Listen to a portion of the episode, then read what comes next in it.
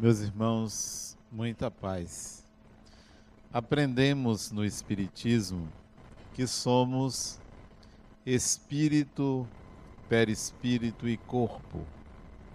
Essa tríade compõe o ser encarnado. Todos nós que aqui estamos no corpo físico, temos uma mente que utilizamos para manifestar a essência do espírito que somos. E temos um corpo, extensão dessa mente, que nos auxilia nas interações com o meio, com a realidade, com as pessoas. Somos essa tríade. E geralmente, ou a grande maioria das pessoas, se identifica com o corpo, acha que o espírito é o corpo que ele representa você tem a sua identidade fortemente arraigada no corpo físico. Olha-se no espelho e se identifica: eu sou esta pessoa. Na realidade, está dizendo: eu, eu tenho este corpo. Por quê? Porque o espírito que você é não se resume, não cabe neste corpo quer ele seja masculino, quer ele seja feminino. Você, espírito, é muito mais do que este corpo.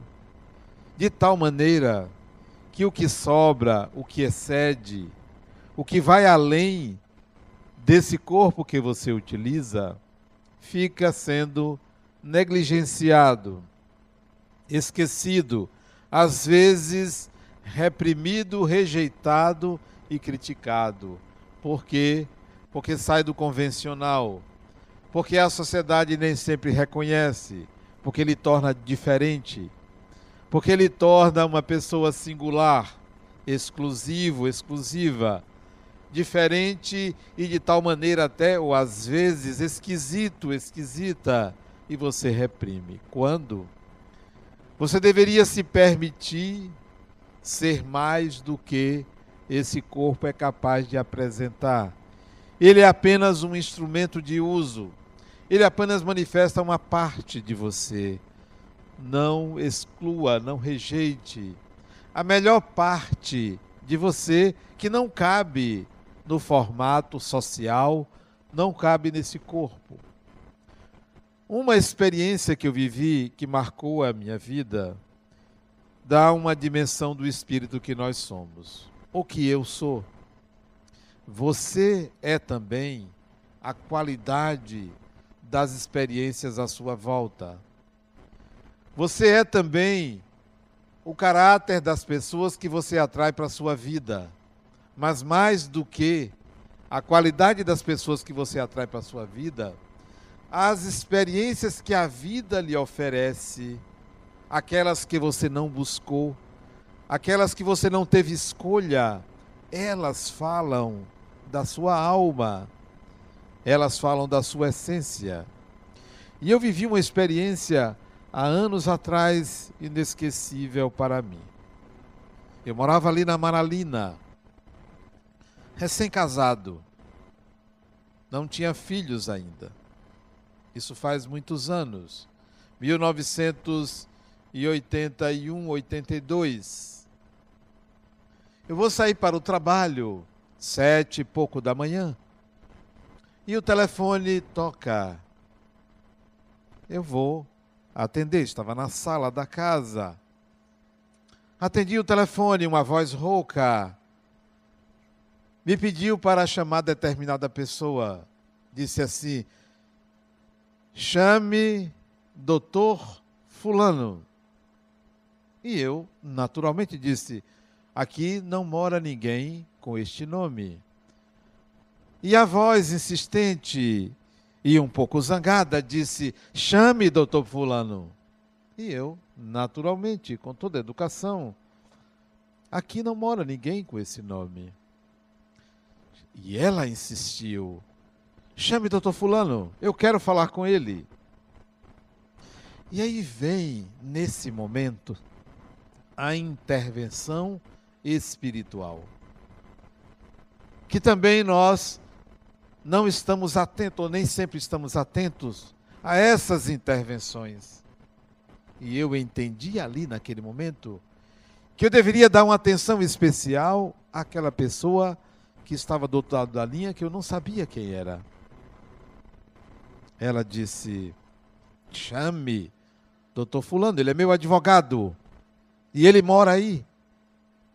E repetiu o número do meu telefone: 2404392. Aquele telefone antigo. Eu disse: Olha, não tem ninguém aqui com esse nome, mas por que, que você quer falar com tanta insistência com seu advogado? Ela disse: Eu vou me matar e quero falar com ele. Eu disse: Não, você não vai se matar. Por que, que você vai se matar? E começamos uma longa conversa que me fez chegar atrasado no trabalho. Porque passou das oito horas e eu conversava com ela que parecia do outro lado da linha alguém que estava totalmente obsidiada, bêbada, descompensada, sem organizar bem as ideias. E eu me despedi ao telefone, porque ela disse: Eu vou desligar, eu quero falar com ele. E você está me impedindo de falar com ele. Eu disse: Pois não. E desligou. Fui trabalhar. Dia seguinte, o mesmo horário, ela liga para minha casa. Quero falar com o doutor Fulano. Eu novamente foi quem atendi. E eu dei bom dia. Você sabe que ele não mora aqui. Eu já tinha dado meu nome no dia anterior. Quem mora aqui, quem está falando com você, é. Disse, não, aí a casa de doutor Fulano, chame ele. Eu quero falar com ele. Ele disse, é sobre aquele assunto você não vai se matar. Nova doutrinação. Dia após dias, dia após dia, ela ligava, conversávamos. Às vezes era minha esposa que atendia, que conversava com ela.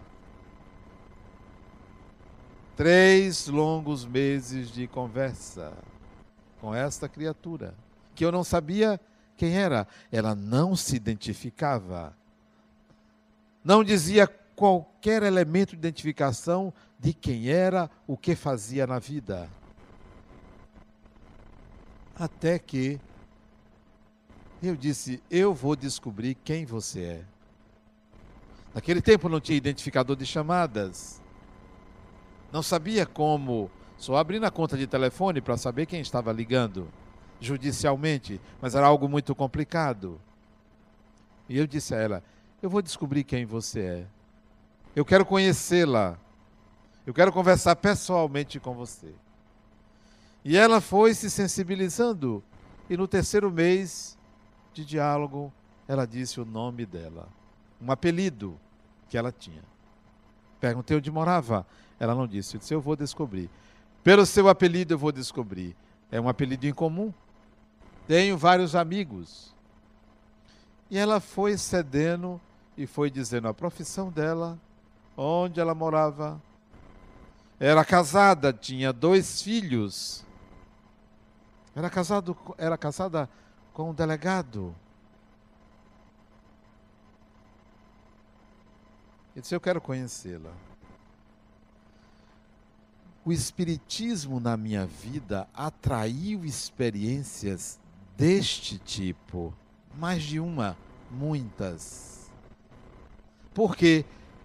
porque eu respirava espiritismo. O que você respira, você vai atrair como experiência. Então não diga por que isso me acontece. Pergunte-se para que isto me acontece, porque o que lhe acontece lhe pertence. É seu, é mobilizado por você. Você mobiliza as experiências do universo, não só atrai as pessoas, como constrói as experiências nas quais você vai aprender. Pois bem, marcamos um dia para visitá-la e eu disse a ela que eu queria fazer o Evangelho no Lar em casa dela. Ela morava ali na Barra.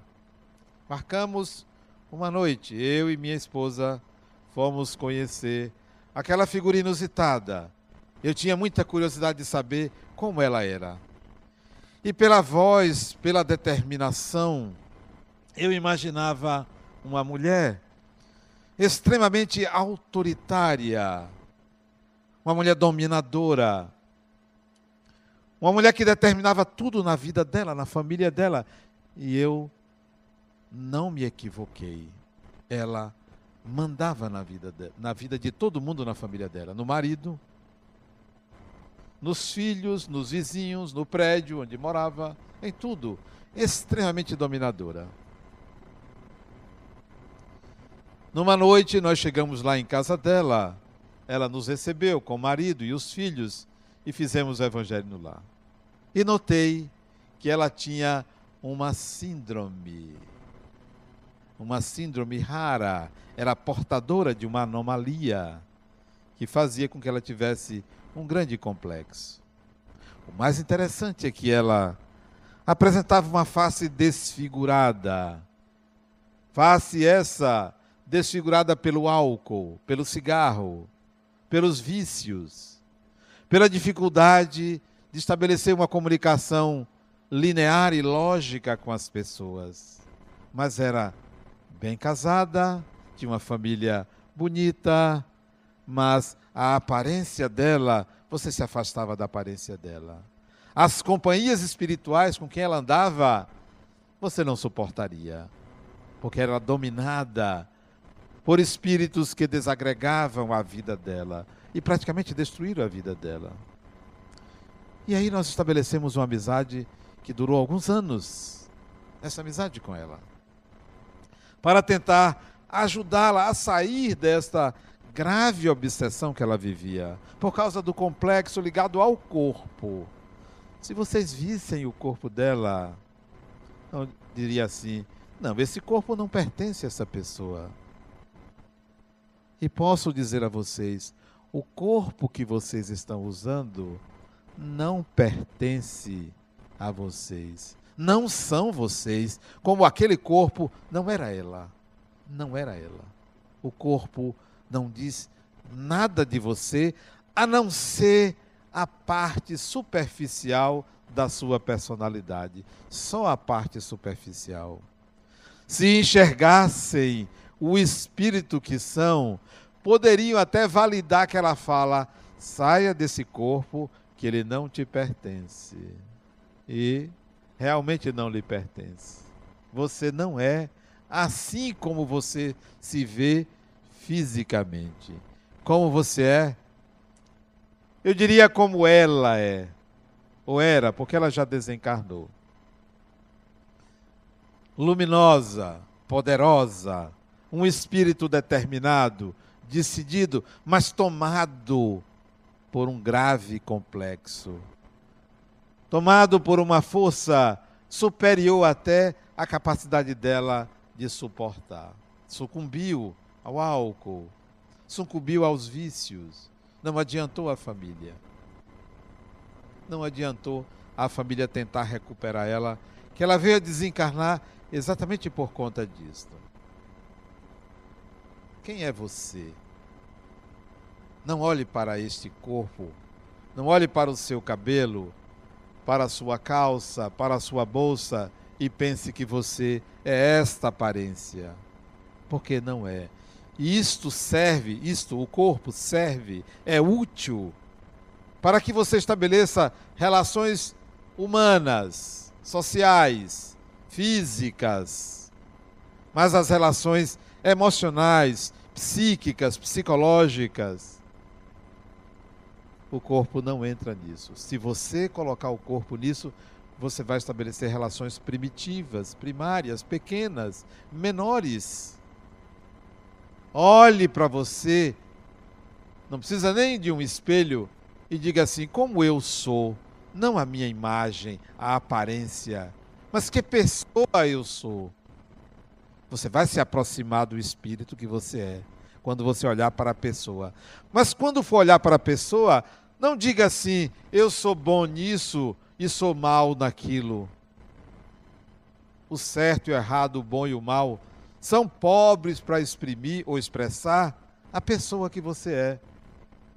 A pessoa que você é se revela nas suas tendências, nas suas habilidades, nas suas competências. E não se você fez o bem ou fez o mal. Se você anda na linha ou anda fora da linha. Se você fez errado ou fez certo no passado. São suas habilidades. Não são as habilidades com as mãos, nem com os pés, nem com o corpo. São as suas habilidades com a sua memória. São as suas habilidades com a sua lógica, com a sua matemática. São as habilidades subjetivas. Isto fala da sua pessoa. Que pessoa eu sou? Nós deveríamos pedir aos candidatos, nos seus currículos, mostre a pessoa que você é. Não precisa foto, não precisa nem aparecer. Eu quero saber a pessoa. Essa fala mais alto. Quais as habilidades desta pessoa? Isso estará próximo do Espírito. Que tal você, ao invés de vender a sua imagem como cartão de identidade de você, ao invés de se preparar, de se embelezar para ir a uma entrevista de emprego, apresentasse a pessoa que você é, vendesse a pessoa que você é. Chegasse para uma entrevista de emprego e dissesse: Eu sou capaz disto, eu sou capaz daquilo, eu faço isso, eu faço aquilo. Não importa se minha camisa está surrada, se eu ando de chinelo ou se meu cabelo está sem pentear. Eu sei fazer isto e sei fazer aquilo. Quer comprar? Quer pagar pela pessoa que eu sou? Nós deveríamos pensar assim. Mas não. Nós colocamos um perfume agradável, uma roupa de ver Deus. Colocamos as palavras bem construídas, as frases bem construídas. Não diga isso, não diga aquilo, diga assim, diga assim. Venda a pessoa que você é. Eu gosto quando alguém me coloca lá embaixo. Eu gosto. Eu gosto quando a pessoa não tira muito, não dá muito por mim, porque eu gosto de surpreender. Surpreender. Não gosto quando as pessoas querem muito de mim. Já atendi pessoas que disseram, não, eu vim aqui porque me disseram que você faz isso, faz aquilo. Coitada. Propaganda enganosa. Não. Eu quero surpreender. Eu quero que você pense que eu não sou capaz, porque eu vou mostrar a pessoa que eu sou. E essa é valiosa. Que pessoa você é? Claro que você deve ir bem vestido, deve andar bem vestida, claro. Claro que você deve cuidar da aparência, mas atribua 1% de valor à sua aparência. Venda a pessoa que você é. Se você quer arranjar uma namorada, vem aí o dia dos namorados. Um namorado você não tem, ou quer trocar o que tem? Se bem que daqui para lá, daqui para lá não dá tempo. Não dá tempo. É muito arriscado trocar agora. Fique com esse ou com essa até lá. Mas deixe que ele pense que você não é nada, porque você vai mostrar quem você é. Eu tenho um paciente que ele arranjou uma namorada agora e me pediu conselhos como prender a namorada. Como segurar ela. Me mostrou a foto e ela é muito bonita. E ele, não é lá essas coisas, não. Eu sou um pouco melhor do que ele. Ai, como é que eu faço, Adenauer, para segurar ela? Para não perder, porque eu estou me apaixonando por ela. Ele conheceu tem dois meses e começaram a namorar tem mais ou menos uns 15, 20 dias. E ele quer segurar ela, né? Disse, rapaz, tem um segredo. Tem um segredo. Trate ela como uma pessoa. Só isso. Não trate como uma deusa. Trate como uma pessoa. Não faça o máximo. Não dê tudo que você tem. Não se mostre um rei se mostre também uma pessoa. O segredo é esse. Seja uma pessoa para outra pessoa. Porque se ela não gostar da pessoa que você é, é porque você não vale muita coisa. Ela vai descobrir depois que você não vale muita coisa. Então, mostre logo a pessoa que você é. Isso é que tem valor. Então, que pessoa você é? Eu como atendo pessoas, eu vejo as pessoas chegarem no meu consultório e mostrarem o melhor numa primeira sessão para impressionar. O melhor. E às vezes eu pergunto à pessoa: de quem você não gosta? Não, eu gosto de todo mundo. Mentira, mentirosa, né? Eu disse: não é verdade. Uma pessoa que você não simpatiza. Aí vai saindo vai saindo. Sabe por que você não gosta dessa pessoa? Não é porque ela lhe fez isso ou não fez aquilo. É porque você é igualzinha. Ela é tão ruim quanto ela. Mas digo mesmo no primeiro encontro, no arriar das malas, ó, oh, para, para com isso. Para de se fantasiar. Seja você mesmo. Esta é a pessoa que você é. E se ninguém gostar de você, é porque realmente você não é boa coisa, né? Porque ninguém gosta de você. Então, trate de se melhorar como pessoa e não apenas cuidar da aparência. Eu vejo tanta gente com uma ótima aparência, bonitas, pessoas bonitas, mas não valem muita coisa. Não tem, não tem substância.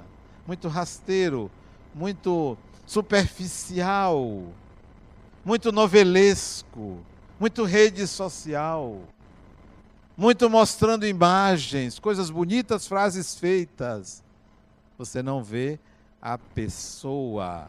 E nós precisamos nos tornar, como dizia o psicólogo americano Carl Rogers, nos tornar pessoas. Torne-se uma pessoa.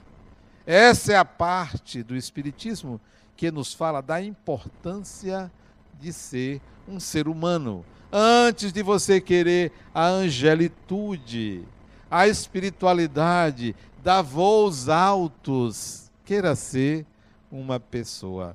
E é difícil porque nós vivemos numa sociedade que a maioria faz da vida um fake, faz da vida algo falso. Vivem de aparências, vivem mostrando o que não são que poderia apenas mostrar o pouco que são, que já é até muita coisa. Mas o Espiritismo também me trouxe experiências muito interessantes, experiências ligadas à mediunidade, ligada ao fenômeno, ligada à presença ostensiva dos espíritos. Ostensivas. Eu me lembro uma vez, na minha casa, eu vinha de uma família numerosa, eram dez filhos, nove problemas, e eu via como os espíritos atuavam na minha casa. Eu estava em casa às vezes e os espíritos diziam: Olha, se prepare, porque vem confusão hoje. E eu tinha que me preparar, porque às vezes na minha casa, meus irmãos eram espíritos um pouquinho atrasados. Minha mãe pegou no umbral a maioria. E vez por outra, um me atacava, me agredia. Eu me lembro que eu tinha um irmão, esse já desencarnou. Os espíritos me avisavam, hoje vai ter confusão. E aí eu ficava em oração, né? Eu era um pouco medroso, né? Porque tinha medo de apanhar, e ele de vez em quando me batia. Aí isso jovem, eu tinha uns 21, 22 anos. Vem confusão aí. Aí eu, sabe da coisa? Eu vou dormir cedo. Vou dormir. Ele não tinha chegado. Eu vou para a cama cedo. Fiz minhas orações e pá, deitei. Era um beliche. E eu deitava em cima, né? Deitei em cima. Aí ele chegou. Ele chegou, eu fiz que estava dormindo, para não acontecer nada. Ele prontamente, epa, sai daí, pode descer. Aí eu fiz que estava acordando, né? Parece novela, né? Aí desci da cama, ele logo me deu uma rasteira, me botou no chão. Foi? Logo. E resmungou umas coisas lá que eu não entendia, porque ele estava obsidiado. Aí eu me deitei na cama debaixo do beliche. Ele subiu, deitou, resultado, o estrado com ele, tudo caiu em cima de mim. Ainda reclamou comigo, né? Eu ficava quieto, digo, é melhor ficar quieto, né? Não dizia nada. Levantei. Aquele negócio em cima de mim, ele era alto, forte, aquele negócio em cima de mim, aquele estrado caiu. Interessante, não doía. Não, fisicamente eu não sentia nada. Minha preocupação era o que poderia estar acontecendo com ele. Como um ser humano chega a perder total domínio sobre sua vontade. Como o ser humano pode ser teleguiado por espíritos e não ter a menor noção da irresponsabilidade que está cometendo. E eu queria que não acontecesse com ele, que ele não fosse ao extremo de querer fazer uma besteira comigo, porque isso seria ruim para ele. Então eu fazia o máximo possível para não incomodá-lo. Pois bem, nesta noite, olha as experiências interessantes, né? E eu ali conectado aos espíritos, a vocês aí me ajudem aí. Ele está lá com um batalhão, é, manietando ele, e vocês fiquem aí para garantir que não aconteça muita coisa de ruim com ele. Pois bem, levanta aquele estrado, sai resmungando, eu levanto, ele novamente me derruba. Tentou me derrubar. Para que eu não caí? Eu fui seguro. Eu fui segurar no beliche para não cair. Pronto, aí ele bateu, foi de vez, né? E eu caí porque ele não só me deu uma rasteira, como me deu um murro nas minhas costas para eu cair. E eu, aí eu digo, sabe uma coisa? É melhor cair. É, vocês é, estão dando risada? O negócio era totalmente consciente da minha parte, porque eu não tinha nenhuma raiva dele. Ele é obsidiado. Eu fazia as coisas para evitar o máximo possível. E aí o negócio é cair. Aí eu caí, ele aí olhou assim e tal. Deitou, eu digo, sabe uma coisa? Eu vou mudar de quarto. E a casa só tinha dois quartos. O outro era de minha mãe. Meu pai não dava para dormir lá. Tinha um quarto de empregada, que era minhas irmãs dormiam no quarto de empregada. Eu digo, eu vou dormir na sala. E levantei e ele foi logo perguntar: vai para onde? É. Porque ele queria que eu ficasse ali. Eu disse: não, eu vou aqui. E volto. Ia e voltava e ficava ali deitado, ele lá, quieto, eu quieto também, até ele adormecer. Quando ele adormecia, eu dormia de fato. Essas experiências que ficaram no tempo, isso tem 40 anos, eu olho assim e vejo como o Espiritismo me atraiu essas experiências, onde eu via o trabalho espiritual dentro de casa. Eu via de um lado a obsessão e do outro a desobsessão. A participação dos espíritos e o meu aprendizado em lidar com experiências daquele tipo. E essas, essa e outras experiências com ele foram durante muitos anos que eu convivi com a doença dele nós atraímos experiências que servem de referencial nas nossas vidas. E o mais importante é você se perguntar: para quê? O que que eu tenho que aprender com isso? Porque se você ficar buscando causadores, responsáveis, culpados, você se demora 100, 200 anos para aprender não há culpados. Nós vivemos experiências, nós atraímos experiências, nós construímos as experiências para o nosso crescimento. E eu sempre quero saber para que eu estou vivendo aquele tipo de experiência. O que, que ela tem que me ensinar? Cada experiência que você vive é um aprendizado novo. Fico procurando qual é a experiência que vem agora, com toda vontade que aconteça alguma coisa para aprender cada vez mais. Se não é comigo, é com alguém próximo que eu quero me envolver para fazer alguma coisa. Eu tenho uma irmã, são cinco irmãs, seis irmãs, que vivem experiências as mais diversas. E uma agora está na iminência de doar um rim para um filho dela. Ela está chegando hoje a Salvador. E o mais interessante é que nós conversamos muito sobre a doação de rim, eu com ela. Sobre o valor e sobre como isso veio do passado.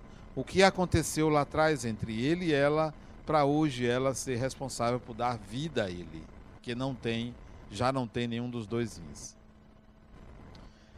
E eu meditando sobre isso, depois que a gente conversou pelo Skype, ela estava na Alemanha, conversamos pelo Skype durante algum tempo sobre essa experiência, ela chorou.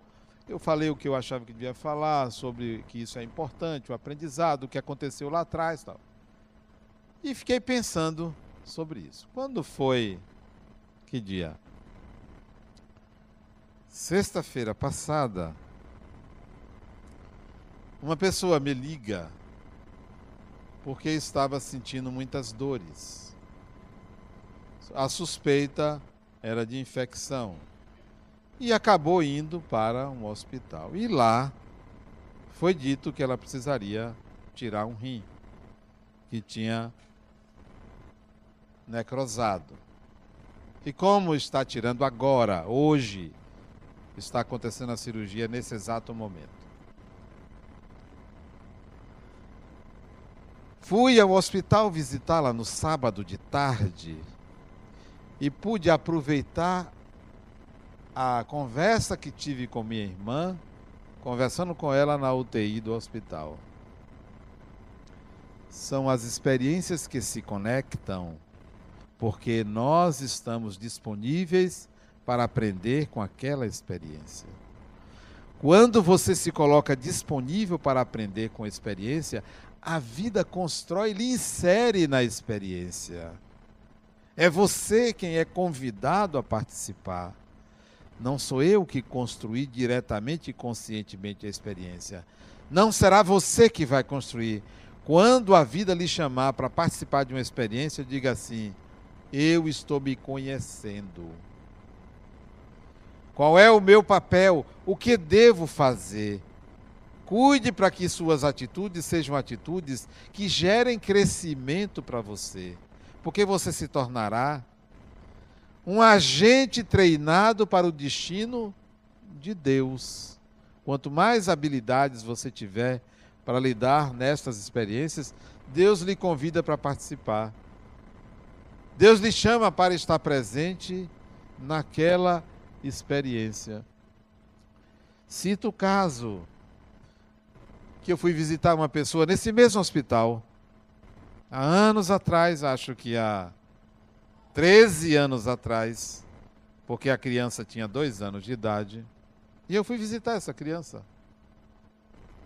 A criança estava dormindo quando eu cheguei no hospital. Na UTI. Tinha ela na UTI e tinha uma outra criança no outro leito na UTI. A desconfiança era alguma bactéria que estava infeccionando a criança. Eu aí pedi à mãe para me sentar ao lado do leito, para rezar pelo filho dela, pela filha dela. Me sentei do lado do leito. De repente, a criança começou a falar comigo. O corpo dormindo, mas o espírito, aquele espírito veio falar comigo. E eu ouvia. Ela dizer assim: Eu não quero este corpo. E eu automaticamente disse a ela: Você pediu. E era um adulto falando comigo. Não era criança de dois anos. O espírito saiu do corpo e veio falar comigo. E eu ali sentado, comecei a conversar com ela. Você pediu. Essa síndrome que seu corpo tem, foi você que pediu. Você precisa disso aí. Mas eu não quero, eu não aguento mais. Você vai suportar. E conversei com aquela criança, creio que durante uns 15 minutos, com aquele espírito. Me levanto, quando vou sair da UTI, a mãe do outro leito veio na minha direção. Não sei por que ela chegou para mim e disse: Você podia rezar pelo meu filho? E o Espírito me disse: ele vai desencarnar. Ele disse a ela: Vou rezar por ele. Mas eu não disse a ela que o filho dela ia desencarnar. Três dias depois, a primeira saiu do hospital, teve alta e o garotinho desencarnou. Essas experiências só são possíveis porque elas tinham que me ensinar uma coisa importantíssima. Eu precisava lidar com aquilo. Sabe o que eu precisava aprender? Que ainda para mim é uma, uma experiência difícil. É difícil para mim lidar com isso. A morte de uma criança. Me comove. Olha que espírita, sabendo que a vida continua. Porque na encarnação passada, uma filha minha pequena desencarnou num acidente em casa. Como isso emocionalmente me abala, quando eu lido com a desencarnação de uma criança, vêm as mesmas emoções do passado. E ali naquela UTI, lidando com duas crianças que estavam doentes, a primeira que me emocionava a todo tempo ali, eu infundia confiança para ela, a aceitação da encarnação difícil. Hoje ela tem 15 anos, essa menina. Tem 15 anos. Vai fazer a festa de 15 anos agora. E lidar com a desencarnação daquela criança. Eu quase choro diante da mãe quando o Espírito me disse que o menino ia desencarnar. Como dizer uma mãe isso? Impossível você dar uma notícia dessa. Até porque ninguém tem o poder de estabelecer o futuro, o destino, tudo pode mudar. Assim como o Espírito me disse que a criança ia desencarnar, poderia não desencarnar. Não se deve ser profeta do mal agouro. Se você sabe de uma notícia ruim para uma pessoa, não dê. Não dê. Ah, vai acontecer uma coisa ruim na sua vida. É de todo mundo. É de todo mundo. Ah, você vai fazer uma viagem. Todo mundo pode ir a Paripe, a Piripiri. Eu fico encabulado com a, a, a capacidade de certas mulheres de acreditar em cartomante. E como vão? Um dia eu perguntei a uma paciente minha qual foi a coisa mais, a transgressão maior que você já fez na vida. E ela ficou assim, envergonhada de dizer, e disse, confessou ali. Eu estou pensando que foi uma tragédia. Eu fui numa cartomante. Ela disse coisas sobre minha vida, tudo genérico. Tudo genérico geralmente ligado a homem. Né? Geralmente. Mulher vai para terapia para falar dos homens, né? Dos homens, das dificuldades, dos trastes dos seus maridos, né? Das incompreensões. O futuro pertence a quem? A você. Não pertence a Deus. O futuro é seu. Você que tece a teia do seu destino. Não é Deus. Deus lhe dá as condições e você faz o destino. Não é Deus. Não pertence a Deus. Ah, mas não foi eu que que planejei, foi Deus que me mandou isso. Deus lhe deu as condições e você atrai o seu destino. É você quem constrói. Quer atrair um bom destino?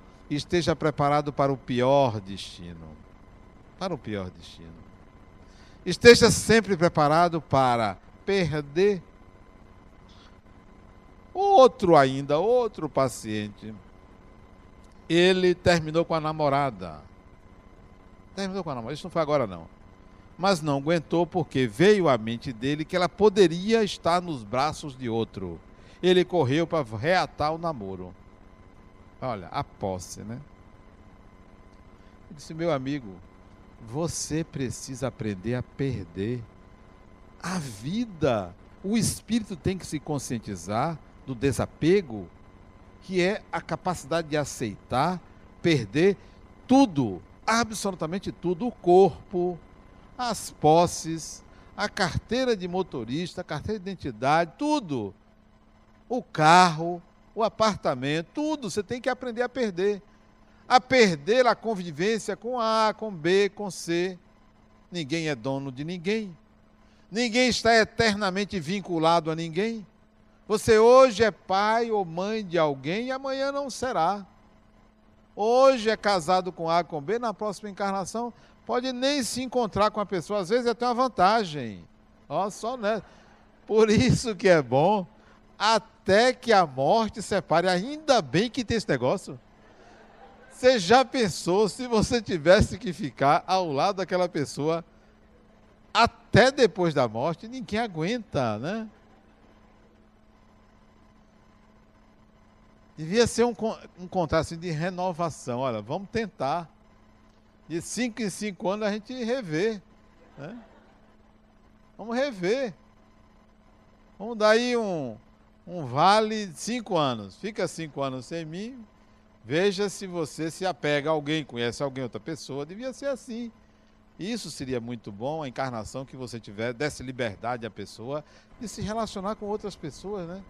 Mas não, a gente tem que ser aquela pessoa, como se existisse a alma gêmea, né? Domingo é dia dos namorados. Pode dizer a ele que você o ama. Ele vai dizer que ama você. Até que apareça alguém melhor do que você.